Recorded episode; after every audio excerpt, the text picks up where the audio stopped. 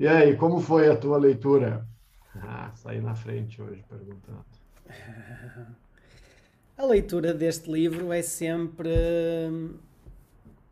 é sempre dura num determinado sentido, não é? Porque ah. é, porque nós tendemos a querer uma visão cor-de-rosa da vida e do mundo e ele de repente borra o quadro com uma tinta negra assim, não é? negra, não, negra não no sentido tão, tão trágico, mas mais, uh, mais, mais terra a terra, não é? Borra tudo, mistura, e tu fica com é. raiva. Por outro lado, são, são conselhos que são extraordinários, não é? Uh, principalmente quando nós uh, saímos dessa fase da adolescência, onde achamos que sabemos tudo e sabemos melhor e achamos que podemos fazer melhor do que todos os outros já fizeram, não é? Então, esta, esta dose de realidade é, é interessante para nos puxar de volta à Terra. Até porque assim acho que conseguiríamos fazer coisas muito mais extraordinárias da nossa vida do que simplesmente se tivermos a ilusão de que conseguimos fazer coisas absurdas, não é? Tu tens uma, uma frase que eu gosto muito que diz que nós uh, sobreestimamos a capacidade do ser humano a curto prazo, não é? E subestimamos a capacidade do ser humano a longo prazo. Ah, é muito louco isso. Então nós achamos que conseguimos ou que temos capacidade para fazer muito num curto espaço de tempo e é uma ilusão, não é? Às vezes acontece. É. Que é o que está acontecendo agora em dezembro, né?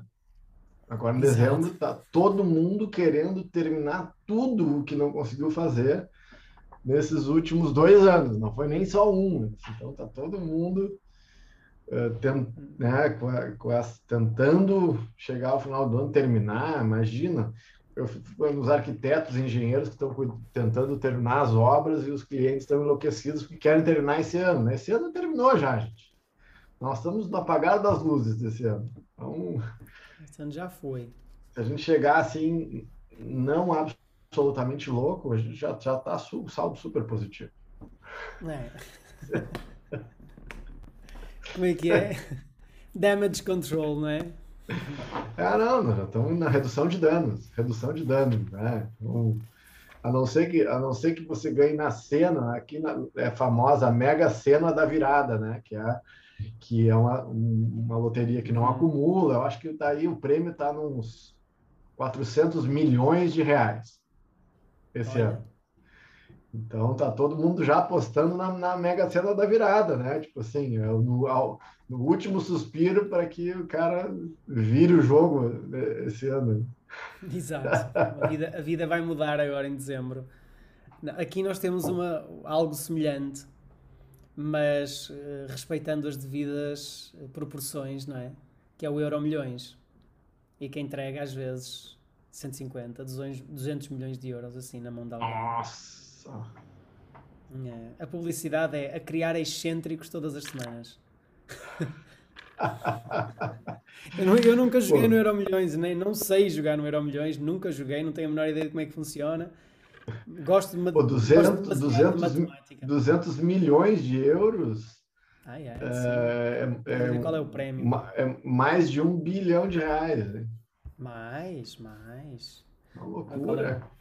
Só, só, só para nos divertirmos. Esses dias aqui em Porto, aqui em Porto, não sei se foi aqui em Porto Alegre, mas saiu um, um matemático fazendo uma análise. Teve um rapaz que errou acho que foram as 50 questões do Enem, que é uma prova que tu tem que fazer para entrar no, na faculdade. Aqui. Sim, sim, sim. E aí são 50 questões objetivas, né? De. Tem que marcar. E o cara conseguiu errar 50. Fogo. Se ele botasse todas as, a mesma letra, ele teria acertado uh, umas 5, pelo menos. 5 e, a, e, e, a escolha múltipla é, é de quatro opções nesse, nessa prova? Acho que são cinco opções. E aí estava um professor de matemática explicando a, a probabilidade matemática do cara errar 50 questões. Então, é mais difícil o cara errar 50 questões do que uh, acertar no Euro Milhões ou na Mega Sena. A não ser que ele saiba as respostas corretas. Ah, bom. É a única, é a única, a única forma. de ser mais fácil de, de Ah, errar sim. todas, não é? Se ele souber todas as das respostas certas e errar de propósito, mas a, a probabilidade matemática é que é mais, é mais difícil, é mais fácil ganhar neuromilhões do que errar 50 questões. Com certeza. De cinco. uh, uh. Bom, nós saímos pela tangente aqui do nosso, da nossa reputação, né? Então, Sim, mas frase. estava, é só para terminar o raciocínio, eu estava a dizer que nós subestimamos o que conseguimos fazer a curto prazo, como tu dizes, e subestimamos a longo prazo. E, só que isso, a, sensação que eu tenho é que precisa de um pouco de maturidade até estar bem estabelecido, não é? Porque muitas vezes, quando nós somos uh, uh, mais irreverentes nesse aspecto, nós desdenhamos aquilo que demora muito tempo a conseguir.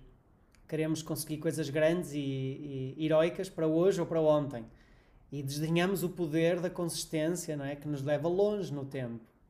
Então precisamos aí de um processo de amadurecimento para começar a valorizar essas coisas que são construídas no longo prazo. E, e este livro cai muito bem para quem já está nesse processo, não é? De... E a reputação, e, e, aí a reputação é uma moeda de faces absolut, absolutamente diferentes, né? Porque a reputação positiva, boa reputação, seja o que for, ela ela custa a vida, né? custa vida, custa tempo, custa disciplina, constância e consistência. E a má reputação, ela basta um segundo.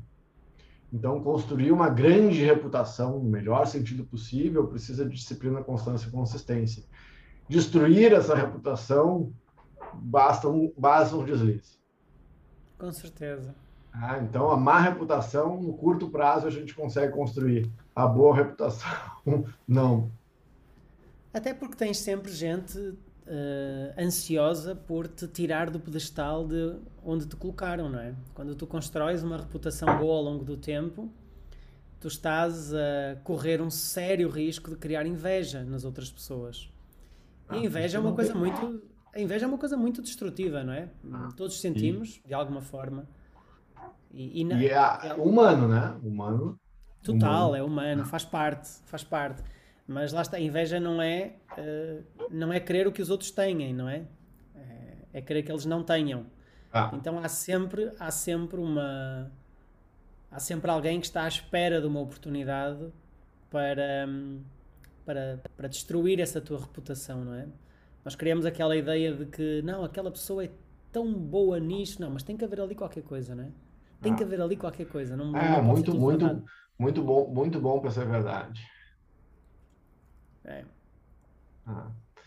E, e, como o nosso viés, né, o nosso viés uh, negativo, né, que é genético, antropológico, ele é, vale três vezes, né? Eu já falei sobre isso, a linha do Marcelo Lozada. O, o, o negativo, ele tem peso 3, ou seja, eu para conseguir zerar, um 0 a 0, eu preciso três positivos para um negativo. Então, se eu tenho uma, uma qualidade negativa, eu preciso de três positivas para chegar no 0 a 0. porque, porque isso é do, é do nosso cérebro, né? É.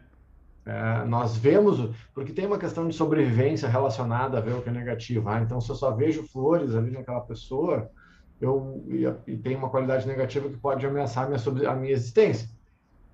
Então, então é automático, né? Eu buscar as falhas. É mais importante para a sobrevivência tu encontrar a sobrevivência é acertos. Exatamente, exatamente. Sem dúvida. Então, só que tendo consciência, a gente pode ser mais compassivo, mais forte, né? e não simplesmente ficar Uh, no modo, né? No modo, o modo, se você está em modo sobrevivência, você só vai enxergar as coisas ruins do mundo. Tá? Isso é uma loucura, né? uma, uma viagem. Sem dúvida. E a ideia da, da, da reputação, nós já tínhamos, eu acho que já, eu penso que já tinha ouvido o professor De Rose falar sobre isso, não? Não só, não o Robert Greene, ou seja, um, é quase como se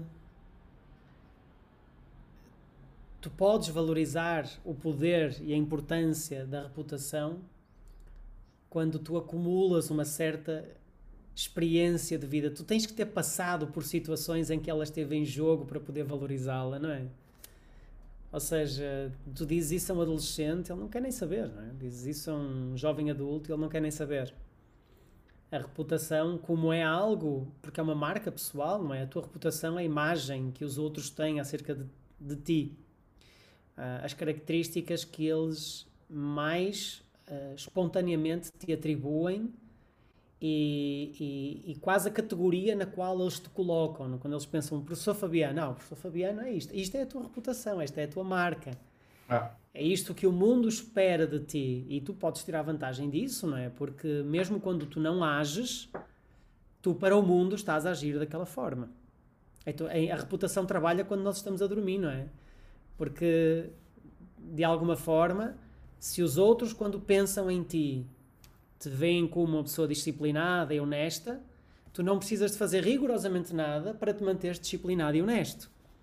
Tu precisaste de trabalhar intensamente, dedicadamente sobre essa honestidade e essa disciplina para que ela te seja reconhecida. Oh, toma, reconhecemos, em nome da sociedade inteira, nós reconhecemos que tu és uma pessoa honesta e, e disciplinada.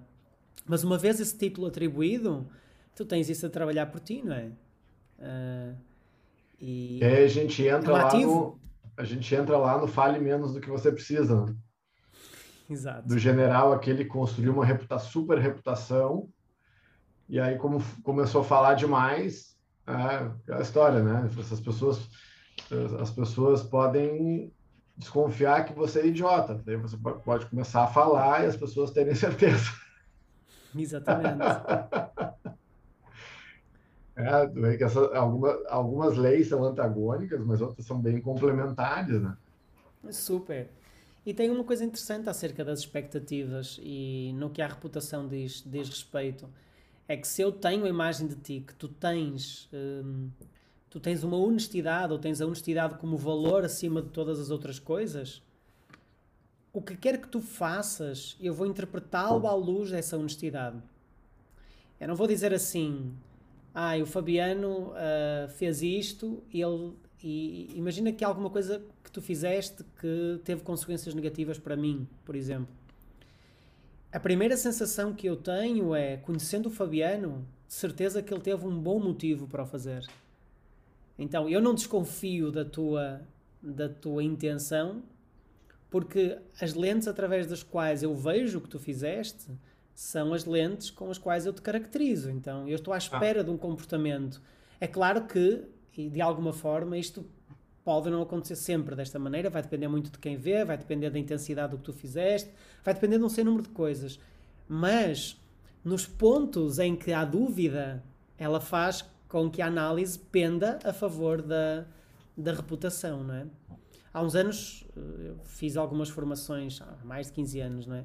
Algumas formações de, de vendas e a, a questão colocava-se colocava assim, que era imagina que 15% das pessoas que te procuram, elas vão comprar independentemente do que tu faças.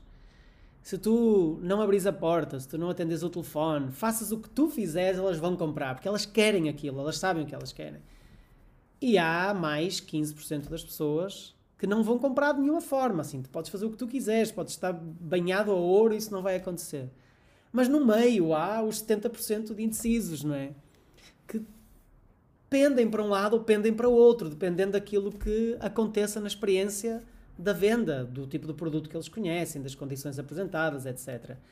E é aí que tu vais fazer a diferença. Então, é claro que há, há, há pontos em que nenhuma estratégia funciona e há outros em que tu não precisas de estratégia nenhuma, porque ela vai, ela vai funcionar, não é?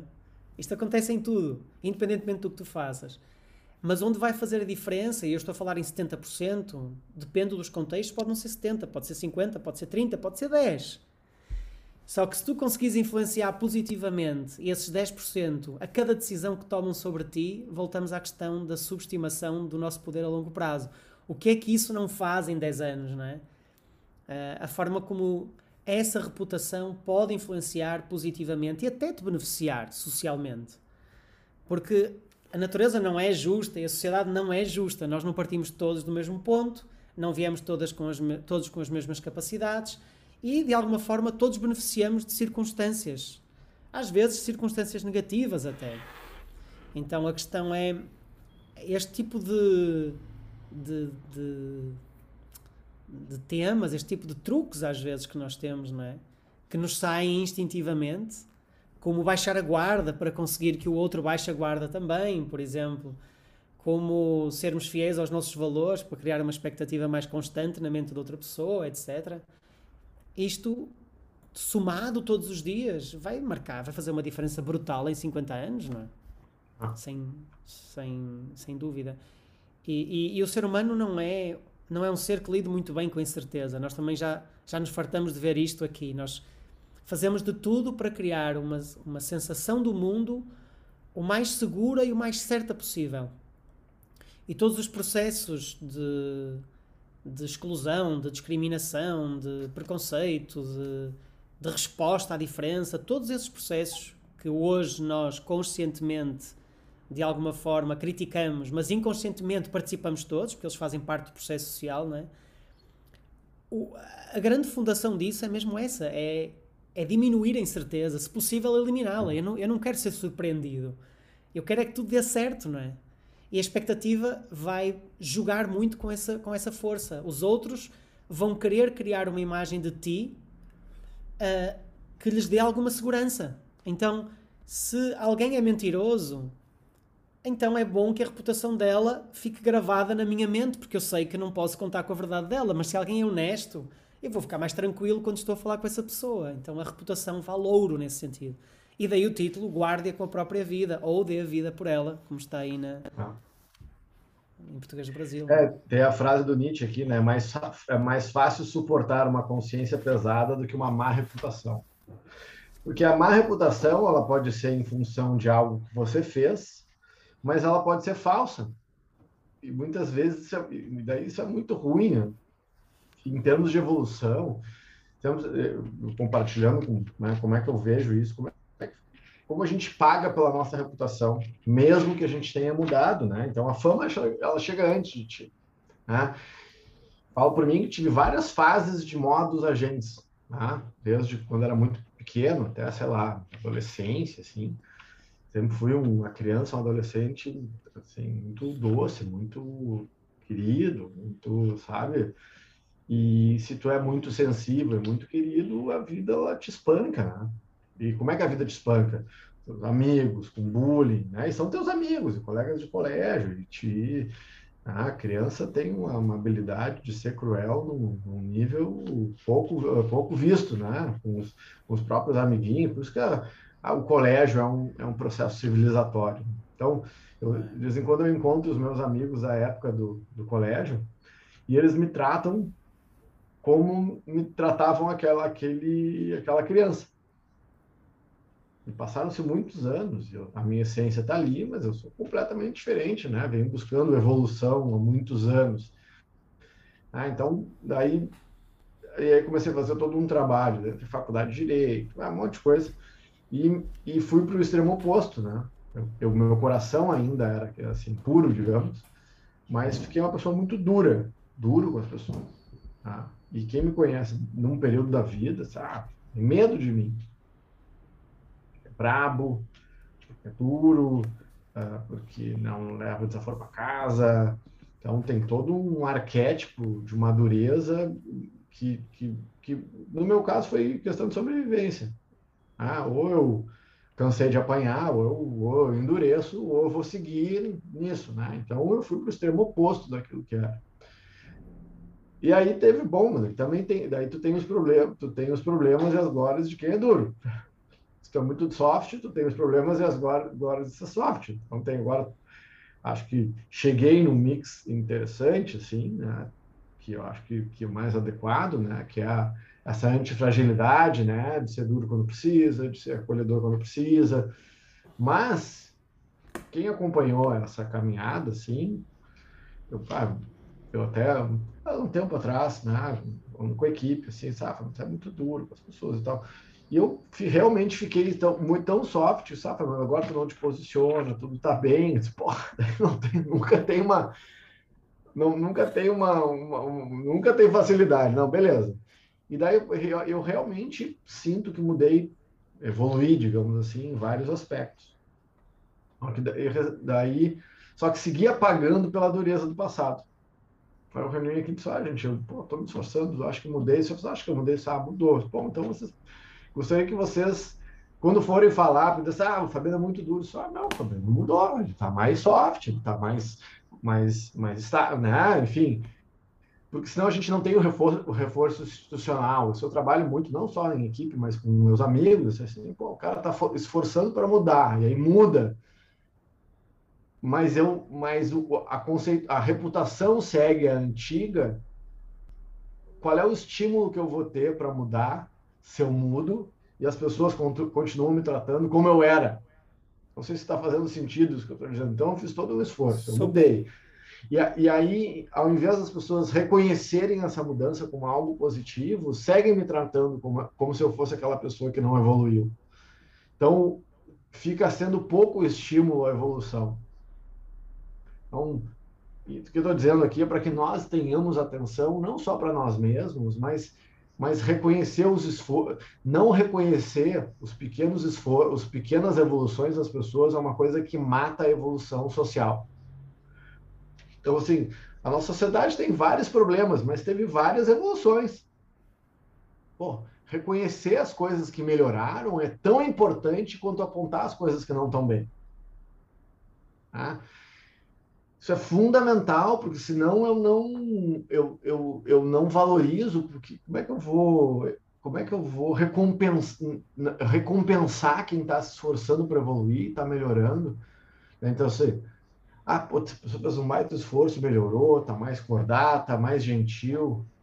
É, mas não tá bom ainda esse negócio, ok? Mas, quem sabe, reconhece que a pessoa evoluiu. Então, essa questão da reputação é importante para que nós compreendamos que, que a nossa caminhada evolutiva não vai vir automaticamente acompanhada de um reconhecimento pelos nossos pares e que a gente deve continuar. E nós devemos nos esforçar para reconhecer o esforço e a evolução das pessoas à nossa volta. Porque senão a gente está entre o tirano e a vítima o tempo inteiro. Ora a gente é vítima, ora a gente é tirano. A gente tem que transcender essa dualidade nefasta ir para uma outra forma, reconhecer, é reconhecer, é, é, é corrigir o erro, reconhecer o esforço, reconhecer a, a evolução, corrigir aquilo que tem que ser melhorado, mas senão a gente fica aí, nós ficamos nessa corrida dos ratos, não evoluímos e ainda uh, uh, atrapalhamos a evolução dos outros em vez de, de, ajudar. Então nós temos um papel, pessoas que estão professores, né, que é o nosso caso, mas pessoas que estão mais conscientes, acho que tem uma em termos de empresa e liderança, a gente chama de uh, reforço institucional. Não adianta eu te botar num cargo de liderança, por exemplo, eu sou o dono da empresa, te coloco como, como líder da empresa, tu. Mas daí eu fico me metendo o tempo inteiro, ou não reconheço a tua liderança, então, então a evolução ela tem que ser ela é social, ela é individual, mas o acolhimento social para que as pessoas evoluam é importante. Senão não tem estímulo para evolução. Né? Não sei se faz Sim. sentido isso para ti. Pra mim. Todo, todo, faz todo sentido. É que na verdade um, foi tendo vários insights à medida que tu ias eh, abordando a questão. É que também é mais confortável para as pessoas lidarem com o, o antigo Fabiano, não é? Do que assumirem que, que essa pessoa uh, evoluiu e fez mudanças significativas na vida dela. Porque de alguma forma. Um, quando tu identificas a falha de alguém e, e até troças com isso, zoas disso, não é? Ou seja, fazes disso um motivo de piada e, e, e mantens esse bullying, não é? Ao longo do tempo, uh, é quase como se isso também te desse, ou também desse a quem faz esse, o bullying uma sensação de poder, não é? Como assim? De repente o mais fraco como assim, de repente, o mais fraco não é mais fraco? Como assim aquela pessoa conseguiu, conseguiu mudar o status social? É que nós fazemos todos parte de um, de um organismo vivo que, de alguma forma, nos usa a nós, indivíduos, como escravos para manter a sua estabilidade, não é?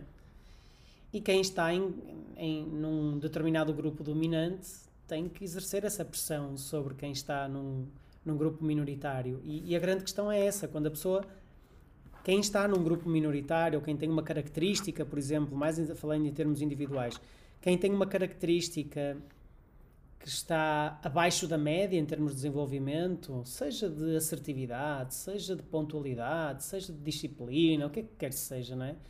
E que isso seja motivo de conversas, seja motivo de, de gozação, seja motivo, enfim, para aquela pessoa ser de alguma forma catalogada e categorizada como isso, não é? Essa pessoa precisa de, de fazer o dobro para ser vista como estar na média. Ah. Então, é assim, tu precisas de ser, se, no caso, imagina, eu sempre tive um problema com horários. Não é que eu me atraso muito, mas eu atraso muito regularmente. Pouco, mas muito regularmente. E, e por várias vezes esse foi um desafio para mim, foi fazer um esforço por chegar antes. E aí eu conseguia, durante períodos, hoje estou muito melhor ouvindo, mas durante períodos eu conseguia chegar sempre antes. Dois, três minutos, sempre antes e nunca tinha o reconhecimento. E bastava uma vez acontecer qualquer coisa ah. que vinha logo toda a história do estereótipo, não é? Da, da, da, reputação, porque o Pedro é sempre atrasado, porque não sei o quê. E eu penso assim: meu, vocês estão a dormir? Quer dizer, eu ando há seis meses religiosamente a chegar antes, sou sempre o primeiro a chegar. E não, e não mudei a reputação, não consegui, não ah. consegui modificar essa imagem e atraso-me uma vez e todo aquele peso vem, vem outra vez, não é? Então, se nós não temos consciência desse fenómeno e de como é que funciona e porquê é que funciona, isso cria uma desmotivação muito grande, não é? Cria uma sensação de, pô, então estou aqui, meu, há, há tanto tempo a esforçar-me. E assim, para quem tem uma qualidade desenvolvida, não tem a menor ideia do esforço que os outros que precisam de desenvolver essa qualidade têm que fazer. Ah. Porque é muito esforço. Para quem não tem isso genuíno, e algumas pessoas têm-no porque foi assim que a educação, foi assim que a escola para onde elas foram, os grupos de amigos, enfim, todas as suas estruturas sociais no seu desenvolvimento, foi isso que lhe deram. Muitas vezes as pessoas têm qualidades extraordinárias e nunca fizeram nenhum esforço por isso. Foi, foi natural. E, essa, e, e, não têm a noção do esforço que outras precisam de fazer, não é? Então eu, eu penso que eu estou a falar em direção ao que tu estavas a dizer, não é? Estou a ir ao encontro das tuas, uh, das tuas palavras. Por um lado, nós, grupo, nós enquanto grupo, deixarmos de ser vilão e começarmos a reconhecer esses pequenos ganhos, esses acréscimos que as pessoas vão fazendo no sentido de mudança desse, dessa reputação, não é? Do estereótipo que as pessoas foram criando acerca delas. E por outro lado, nós enquanto indivíduos que queremos fazer mudanças termos a resiliência de, independentemente se elogiam ou se criticam quando falhamos, de termos um norte muito bem definido, não é? E de não, um, e de não nos deixarmos quebrar por isso. Porque, invariavelmente, se nós formos suficientemente disciplinados e constantes, um dia essa reputação muda, não é? Um dia nós vamos estar tão seguros de que já fizemos essa mudança que, que teremos capacidade suficiente para impor digamos assim. É. E aí a gente tem que ter disciplina, constância e consistência para romper essa barreira e construir uma nova reputação. Só que vai, é, a gente vai atravessar o deserto antes de chegar no oásis, né? Então, mesmo que, como a gente vive em sociedade, a gente não se desconecta da sociedade na qual a gente vive, é impossível viver sem essa oposição, digamos assim. Né? Então, eu criei uma reputação né, de chegar atrasado, de ser mais duro no falar, né, de, de não ter filtro, ou de ser muito tímido, seja qual for a reputação que você construiu, e agora você trabalha para mudar, exatamente, vou, vou falar, vou repetir o que tu falaste, porque para mim é fundamental. Eu vou ter que me esforçar o dobro, porque o primeiro eu vou ter que me esforçar para mudar, que já é esfor... mudar e evoluir é difícil quando nós queremos. Se a pessoa não quer, ninguém não muda, né? Então, eu quero muito evoluir, então eu vou ter que fazer muito esforço. Mas essa é a primeira parte, porque a primeira parte é o, é o esforço da pele para dentro. A segunda parte é o esforço da pele para fora. Porque como a gente vive socialmente e, e, temos os nossos stakeholders, as pessoas próximas de nós, eu preciso primeiro mudar verdadeiramente, porque se a mudança não for verdadeira, aí, enfim, não vou nem entrar nisso. E aí o segundo é conseguir comunicar da melhor forma essa mudança. Porque senão a gente também fica arrogante, né? Eu quero que as pessoas reconheçam as minhas mudanças, por quê? Porque, porque eu sou legal, tá? Não, ninguém tem obrigação também de, de saber que eu mudei, que eu evoluí. Passa, sim, por, por, por como é que eu comunico isso que eu estou fazendo.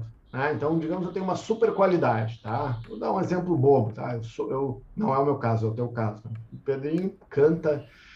Ah, um parênteses aqui. Eu não tenho, eu, eu, não, eu me considero uma pessoa sem inveja. Eu tenho uma vida muito legal, não tenho inveja.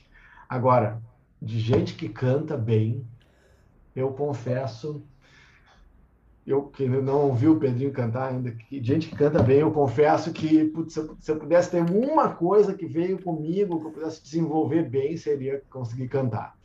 Mesmo assim, eu, eu acho uma coisa muito extraordinária. Mas a minha inveja não é que tu, que tu perca a tua voz, viu? Não é isso. A minha inveja é a admiração. Hoje, hoje estou a sentir assim uma coisa, não? É, não, não é meu isso. A minha inveja é que eu queria muito ter conseguir ter essa potência de voz assim que tu tem e cantar legal. Bom, voltamos aqui. Então, se eu tenho uma, uma pegar esse exemplo, então tu canta muito bem, mas tu não, mas tu não comunica isso socialmente, digamos assim, tu, tu, tu, canta, tu, canta, tu canta a nota 10, mas tu comunica 3, a tua nota é 3. Se eu tenho uma qualidade extraordinária e a comunicação dessa qualidade ela é ruim, a minha qualidade é ruim. Porque não é só da pele para dentro. Ah, a arte ela está no conteúdo e na forma. O estado da arte, ah, o que vale é o que tem dentro. Gente, o que tem dentro é o que mais vale, mas, mas eu preciso transbordar o que tem dentro do lado de fora. Ah, então, a arte, o estado da arte, seja no trabalho, na música, em tudo que você fizer, vai depender tanto do conteúdo, e o conteúdo tem que ser extraordinário, e conteúdo extraordinário já é o mínimo, e como eu comunico esse conteúdo é a segunda parte. Então, a arte é o exemplo que eu sempre dou, do Davi de Michelangelo, né? Qual é a diferença entre o Davi de Michelangelo e um bloco de mármore? Ah, não, mas é o mesmo mármore, tá? Mas uma é uma obra de arte, outra é uma pedra. Então, a reputação tem a ver com isso também. Então, tem gente que cria reputação falsa. A pessoa é desonesta e tem reputação de honesto. Não é isso que a gente quer. A gente quer ser honesto, ser ético, ser pujante, ser enfim, as coisas que você acha importante, ser inteligente e quer ser reconhecido por isso. Agora, o trabalho do reconhecimento vai passar por, pelo seu trabalho de comunicar as suas qualidades. Tá? Eu já tive momentos da minha vida que vivi o pior dos mundos. Era me sentir muito inferior a todas as outras pessoas e transmitir arrogância. Então, eu vivia internamente um sentimento de é, o síndrome do impostor, de ser um dia, passa, vão descobrir, vão descobrir que eu sou burro, vão descobrir que eu não tenho conhecimento. Então, eu estava sempre no medo de que descobrissem que eu era uma pessoa falsa, que não tinha conhecimento. Hoje eu estou em paz, eu sei que eu tenho bastante conhecimento. Só que eu passava para as pessoas, era tão sofrido aquele, aquilo que eu vivia, que eu atuava no, no, sentido oposto. Então, a minha reputação era de arrogância, de rudeza e soberba, mas o que eu sentia era o oposto. Isso é o pior dos mundos. E a gente não quer isso. A gente quer que a nossa reputação ela seja um espelho daquilo que está no nosso coração. Então, se você é uma pessoa honesta, decente, corajosa, gentil, pô, a gente quer que as pessoas percebam isso. Só que a gente quer que seja muito naturalmente, né? Então, é um jogo complexo aí que a gente tem que. Minha provocação para você que está nos assistindo é que você dê atenção a como você comunica aquilo que você tem dentro. Tá? E aí fique atento, porque muitas vezes a gente está comunicando o oposto. Tá? Buscar essa congruência, né? Entre o que eu sinto, o que eu penso, e o que eu penso, o que eu sinto, o que eu faço é importante. Isso é, é, é fundamental como eu comunico isso nessa, nesse contexto social que a gente vive. Não existe ah. um bom produto como a má embalagem, não é? É. Isso Porque é uma... a embalagem faz parte. É, faz parte, né? Tem, uh, tem, as pessoas estudam muito como é que eu embalo, né? Claro que, que uma embalagem boa com um produto ruim, ninguém quer isso, mas a gente, a gente tem que sair, opinar. Ah, não importa, não importa se a embalagem for ruim. Eu, eu, esses dias eu vi um, um comediante, não lembro o nome dele, americano, falando ah, tem algumas coisas que eu não entendo. Por exemplo, don't judge the book by the cover. Né? Não julgue o livro pela capa. Tá, mas não é esse o objetivo da capa? o objetivo da capa não é justamente esse, que tu tenha uma impressão mais real possível do livro através da capa, senão a gente está sempre pensando, ah, não, mas essa capa era muito bonita, o conteúdo é ruim. Não, mas a gente não quer isso, a gente quer um conteúdo espetacular com uma capa espetacular. É isso. Não, não é um ou outro, não é um conteúdo ruim com uma capa boa e uma capa boa com conteúdo ruim. Não, a gente quer um livro com uma capa belíssima e com conteúdo espetacular. Ninguém quer uma capa ruim com, conteúdo horrível. Ah, entre uma capa ruim e um conteúdo bom, bom, a gente fica com conteúdo bom, ok. Mas vamos parar com essa dicotomia, né? A gente quer a integralidade, né? a integralidade do ser humano, que é a nossa, nossa proposta de autoconhecimento, né? através do The Rose Método, é isso. É um trabalho profundo de intronáutica, de mergulho lá, né? lá no Eu Lírico de Camões, lá lá numa mudança neurogenética que a gente quer fazer para ter uma vida mais extraordinária, intuitiva, claro que a gente quer. Bom, mas também quer ter uma interface social e bons relacionamentos, isso do lado de fora. Senão a gente vai virar tipo aqueles sadus indianos que vivem sujos, tomando água da chuva e comendo fruta que cai no chão. Não, não é aquela vida que a gente quer. A gente quer o melhor dos dois mundos. Ah, mas isso é utópico. Bom, mas é isso que a gente persegue, pelo menos, né? É o melhor dos dois mundos. Isso que a gente persegue. Essa é a busca. Ah, e como a gente erra. Sim. como a gente erra. Isso tem sido interessante, assim, falou lá no início, né? Vai lendo assim, nossa, como eu errei, como eu como a gente erra nessa caminhada e não perceber, né?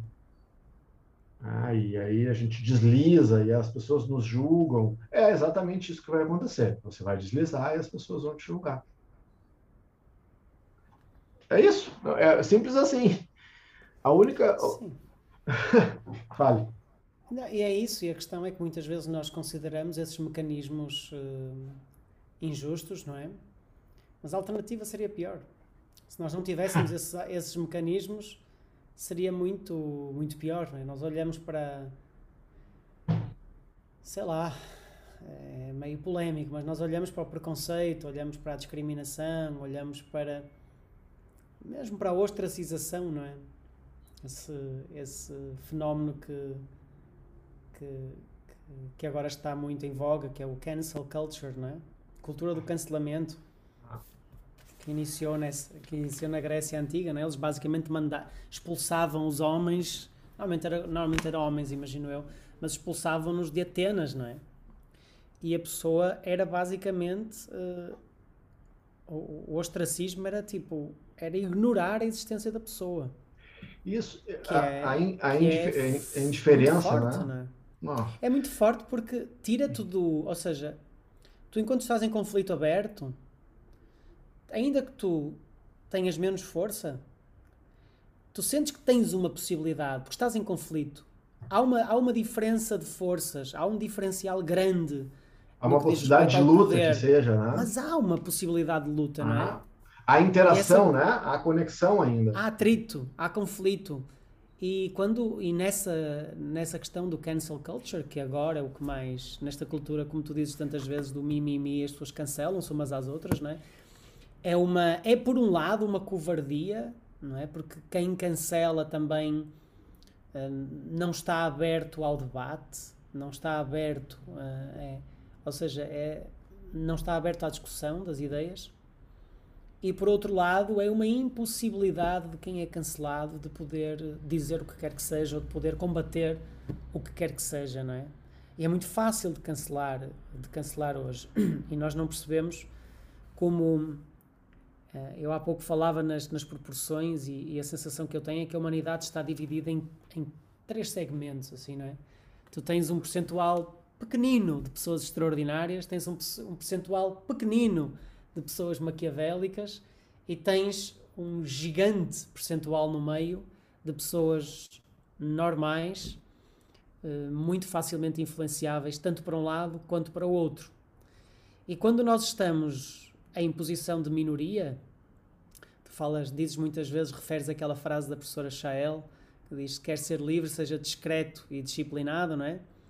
Quando nós estamos numa das minorias, especialmente no mundo em que nós vivemos hoje, temos que ter essa, essa consciência de que ser cancelado hoje em dia é muito fácil porque qualquer uma das minorias convence 98% da população ah. mundial e os 2% ficam automaticamente excluídos, não é? E excluídos hoje é, é, é uma questão é difícil. Ah. Não vou traduzir isso em termos práticos para o que está a acontecer hoje em é, determinados acho países. Que não, acho que não precisamos não entrar nesse, não precisamos chutar esse vespeiro hoje. Não, não precisa, mas é interessante nós pensarmos um pouco mais, com mais cuidado e talvez um, de, de, forma um pouco mais humana até ah. para situações que nós próprios fazemos quando eu, eu já percebi que muitas vezes essa era a minha esse era o meu modus operandi ou seja eu tendia a cortar a conversa quando quando sentia por exemplo que havia ali possibilidade de conflito e por ter receio do conflito por não gostar de conflito por não, não, não estar habituado a com a, a, confrontar pessoas com, com a verdade, por exemplo. Antigamente eu tinha muito isso, eu tendia a ignorar a existência daquela pessoa. Cortar a comunicação, sabes? Só que isto não faz necessariamente de nós seres humanos melhores. E porque é que, que é que faz, o que é que faz de ti alguém melhor se tu tens uh, soberba ou prepotência e dizes que és tão melhor do que o outro que nem sequer te dignas a, a, a, conversar, não é? Ou a dialogar, ou entrar em conflito. Pode ser, um, pode ser uma discussão, pode ser um conflito. Então eu tinha essa, eu tinha essa reação, não é? E, enfim, é, é preciso ter algum, algum discernimento e algum cuidado com isso também. É, e essa a cultura do cancelamento é antiquíssima, né? Não é uma coisa de agora. Né? Isso não é uma coisa com o advento da internet. Os cancelamentos foram mudando, né? Uh, o, sal na o sal na terra, né, para não nascer nada, que, se, que muitas vezes, ah, na, na, na, acho que foi a batalha dos romanos contra o pessoal de Cartago, né, que os romanos ganharam, depois botaram sal na terra. Daí tu põe o sal na terra, não nasce nem erva daninha, não nasce nada. Aqui na história do Brasil, o famoso revolucionário Tiradentes, uh, enforcaram ele, e na casa onde ele morava, destruíram a casa e botaram sal na terra para não nascer nada, nem erva, nem nada nasce. Tu põe sal na terra, não nasce nada. Então era uma forma de cance cancelaram a ele, ou seja, mataram ele e ainda cancelaram o lugar que poderia se tornar um lugar de peregrinação, né? Então, governos, impérios tirânicos, desde a mais remota antiguidade, vêm cancelando, né? Ou seja, a, o que, que acontece? Chega numa nova civilização, mata os homens, estupra as mulheres. Porque daí cancela ou muitas vezes mata a todos, para não sobrar nenhum resquício daquela civilização. Da língua, destrói a arquitetura. Então, imagina quantos povos que foram absolutamente dizimados por, por, por impérios e, e guerreiros, imperadores guerreiros tirânicos, os quais a gente nem sabe. Ah, então, o cancelamento é uma cultura tirânica. Então, acho que, a gente tem que estar muito atento nos lugares que a gente está uh, e algumas coisas né, dessa cultura do cancelamento que a gente tem que estar. Uh, e, e, da questão da reputação, né? Nós, nós temos que estar muito atentos, eu falo para cada um de nós, é, em sermos críticos, né? Eu sempre lembro do Harari. Se você não é capaz de, de criticar com dureza a sua filosofia de vida, religião, partido político, em função dos erros que cometeu, você não é uma pessoa de confiança. Tá? Não vou nem entrar. Então, se você escolher uma religião, um partido político, não consegue olhar para trás e ver, ah, mas os motivos são nobres, isso aqui, ah, mas é o pessoal que nunca fez direito. Bom, ok, mas essa filosofia, essa religião, essa doutrina, esse partido político causou coisas muito nefastas. Ah, mas eu sigo as ideias e não faço isso. Ok, tudo bem. Mas a gente tem que ser capaz de criticar veementemente a nós mesmos quando nós erramos. Nós temos que ter essa capacidade de reconhecer os erros e buscar melhorar. Então, se você não consegue reconhecer os próprios erros e não consegue reconhecer os erros das suas propostas, você não é uma pessoa de confiança. Pessoas que não reconhecem os erros e não, te, e não tentam melhorar não são de confiança. Então, quantas vezes nós não somos essas pessoas? Então, pô, Pedro, isso nós temos esse contrato, né, Pedro? Se qualquer um de nós deslizar, o outro está lá. Vai lá dizer, assim, olha, tanto para amparar, né, para tu não cair e bater com a cabeça, tanto para dizer, olha que cagada, hein? Tipo, pô. Então a gente precisa contar com a lealdade um do outro para confiar no elogio, né? Tu tem que ter abertura para crítica. Para confiar num elogio, você tem que tem que ter abertura para crítica, porque se não tem espaço para crítica, não dá para confiar no elogio, essa é bom, tá? Claro. Então, essa caminhada de construção de reputação passa por uma autocrítica profunda. Ah, poxa, essa filosofia tão, tão, tão linda que matou um monte de gente. Ah, mas não era divertido. Não, peraí, peraí. Ok, a ideia é bonita, mas os caras erraram a mão. Então, eu preciso reconhecer isso para construir um lugar melhor né, para se viver. Né? Fica muito, muito complicado. Mas hoje, como tu diz, né, a gente vive, a gente está num paradigma que os extremos são muito radicais e absolutamente incapazes de uh, reconhecer os próprios erros. Sim. Ah. E lá está. E, uh, pronto, eu tinha falado da questão do ostracismo e desses processos, uh, porque ia engatar numa ideia e depois acabei por me esquecer. Mas, em jeito de fecho, o que eu estava a dizer é que esses processos porque tu estavas a dizer que, que, nós não podemos esperar que os outros nos reconheçam, não podemos esperar que os outros facilitem a nossa vida, não podemos esperar.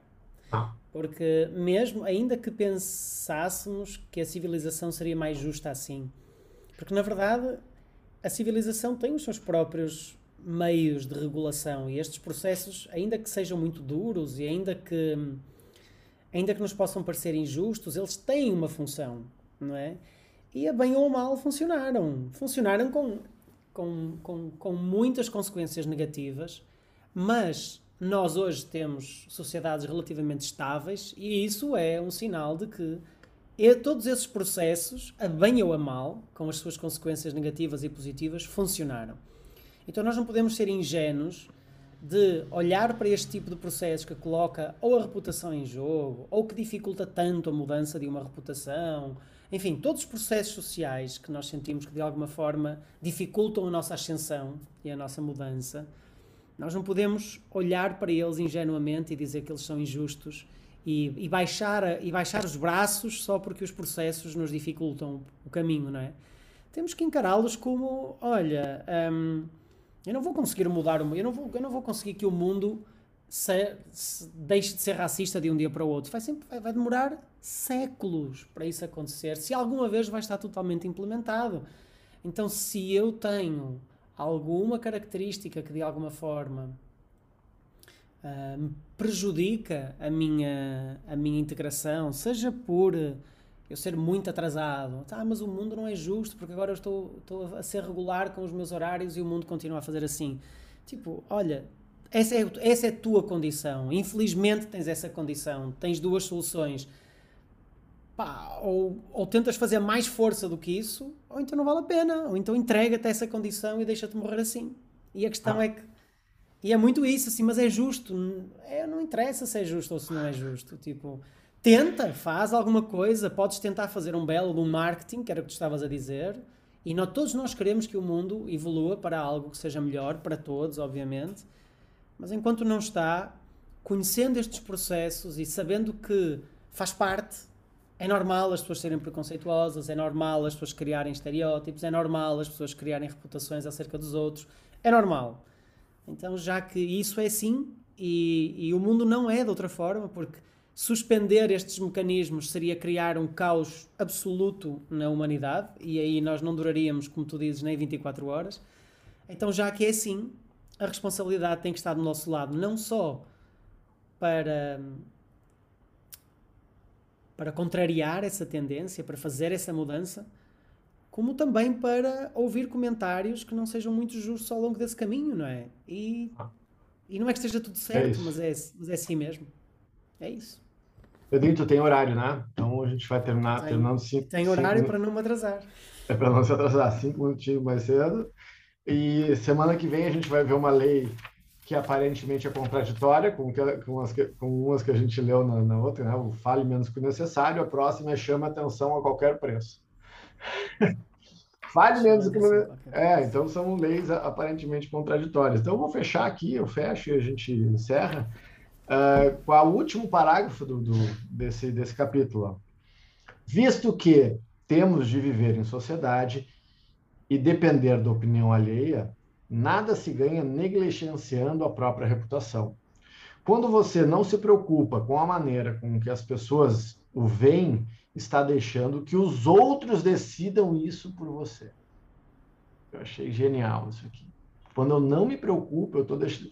Então, mas, ah, mas tá tudo bem, então, ok. Então, sugestão dele: seja dono do seu próprio destino e também da sua reputação. Faz-me um favor, Fabiano, lê o inverso. Sim. Lê o Oi? inverso. Ah, é, essa é a última frase do inverso. Né? Ah, não há inverso, é. O inverso, não há inverso. Não há inverso. É, quanto à reputação, não tem o contrário, não há inverso. A reputação é crítica, não há exceções a essa lei. Uau, é isso, né? É. Muito... Amigos. Muito bem, gente, beijo no coração. O professor Pedro Mar está com o horário aí, vai sair correndo para não se atrasar. Então, Vamos mudar a reputação. É, falamos em seguida.